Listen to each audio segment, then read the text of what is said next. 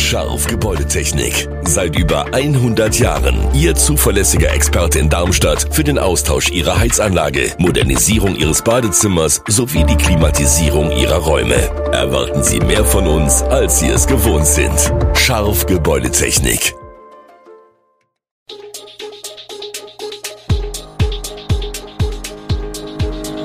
Gude, unser morgendliches News Update. Das Wichtigste aus Südhessen für Sie im Überblick. Guten Morgen aus Darmstadt an diesem 26. Mai. Vorbereitungen für den Hessentag, Schlossgrabenfest hat begonnen und ein Wikingerschiff fährt bald über den Main. Das und mehr hören Sie heute im Podcast.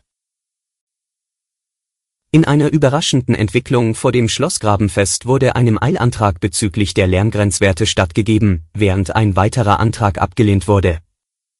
Gemäß des Beschlusses des Verwaltungsgerichts Darmstadt gilt ab dem 25. Mai eine strengere Einhaltung der Lärmgrenzwerte. Bis 22 Uhr sind bis zu 70 dB A erlaubt, danach nur noch 55 Dezibel. Von Freitag bis Sonntag werden die Lärmpegel um zwei Stunden nach hinten verschoben, wobei bis Mitternacht 70 Dezibel erlaubt sind. Die Entscheidung des Gerichts hat jedoch keinen Einfluss auf das Konzertprogramm, wie Mitorganisator Timo Gutfried erklärte. Die Stadt Darmstadt kündigte an, sich schriftlich zu dem Gerichtsbeschluss zu äußern und erwägt eine ordnungsrechtliche Verfügung der Lärmschutzauflagen, die Stadt und Organisatoren betonten, dass das Schlossgrabenfest wie geplant stattfinden wird, obwohl der Antragsteller ursprünglich eine Absage des Festes forderte. Kritik an der Entscheidung des Gerichts kam von verschiedenen Seiten und es wird erwogen, beim Verwaltungsgerichtshof in Kassel Beschwerde einzulegen. Vom 2. Bis zum 11. Juni wird in Pfungstadt der Hessentag stattfinden. Wenige Tage vor Beginn des Landesfestes wird dessen Präsenz immer greifbarer. Im Gambrinusviertel sind die Vorbereitungen in vollem Gange und für Anwohner auch spürbar. Auch an anderen Stellen der Stadt befinden sich die Vorbereitungen im Vormarsch. Die Sparkassenarena, die Schauplatz von Liveacts wie Peter Maffei, Sarah Connor oder Silbermund sein wird, ist seit vergangener Woche im Aufbau. Drei zusätzliche Sendemasten sollen Netzstabilität garantieren. Funkstaatsbürgermeister Patrick Koch sagt allerdings, der Löwenanteil kommt erst noch. Der Aufbau der Bühne und Tribüne der Open Air Arena beginnt am 29. Mai mit insgesamt 8 LKWs Material. Zu wirklichen Verkehrseinschränkungen kommt es vor Ort aber erst ab dem 2. Juni. Dann werden durch Fahrtsbeschränkungen und Einbahnstraßenregelungen rund um die Hessentagsstraße für die elf Festtage zum Alltag. Obst, Gemüse, Brot, Käse oder Joghurt, rund 12 Millionen Tonnen Lebensmittel werden bundesweit täglich weggeschmissen oder landen in den Müllcontainern deutscher Supermärkte. Lebensmittel, die zum Großteil noch essbar wären.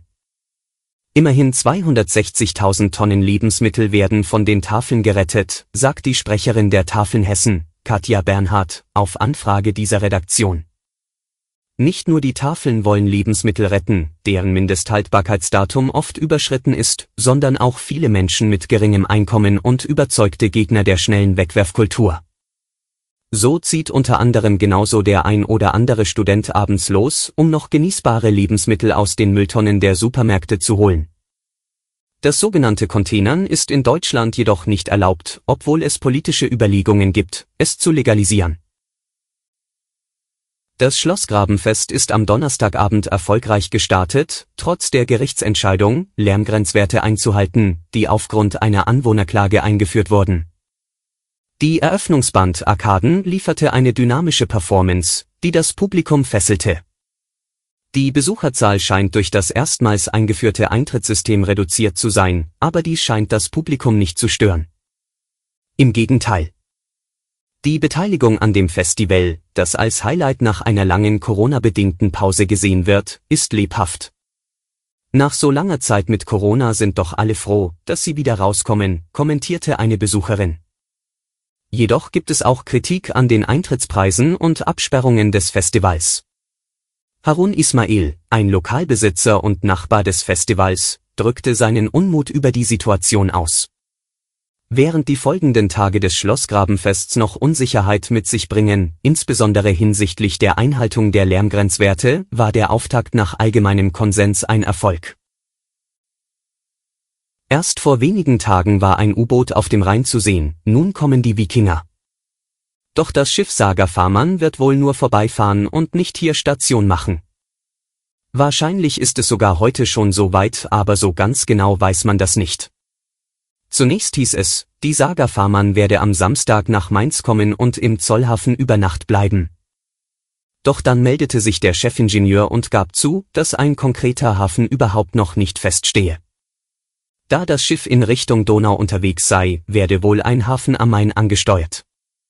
Derzeit ist die Saga Farman an der Seite des Schleppers Heike Lucy unterwegs, da das nachgebaute Wikingerschiff nicht allein auf dem Rhein fahren darf. Bis zur Schleuse in Kostheim werden die Wikinger begleitet. Wegen eines nötigen Servicestopps werde das Schiff dann wohl erst bei Frankfurt Halt machen. Den genauen Standort des Schiffs kann man über mehrere Internetseiten verfolgen. Alle Nachrichten sowie weitere Hintergründe finden Sie auch auf www.echo-online.de. Gute Südhessen ist eine Produktion der VAM von Allgemeiner Zeitung, Wiesbadener Kurier, Echo Online und Mittelhessen.de. Redaktion und Produktion die NewsmanagerInnen der VAM. Ihr erreicht uns per Mail an audio.vam.de.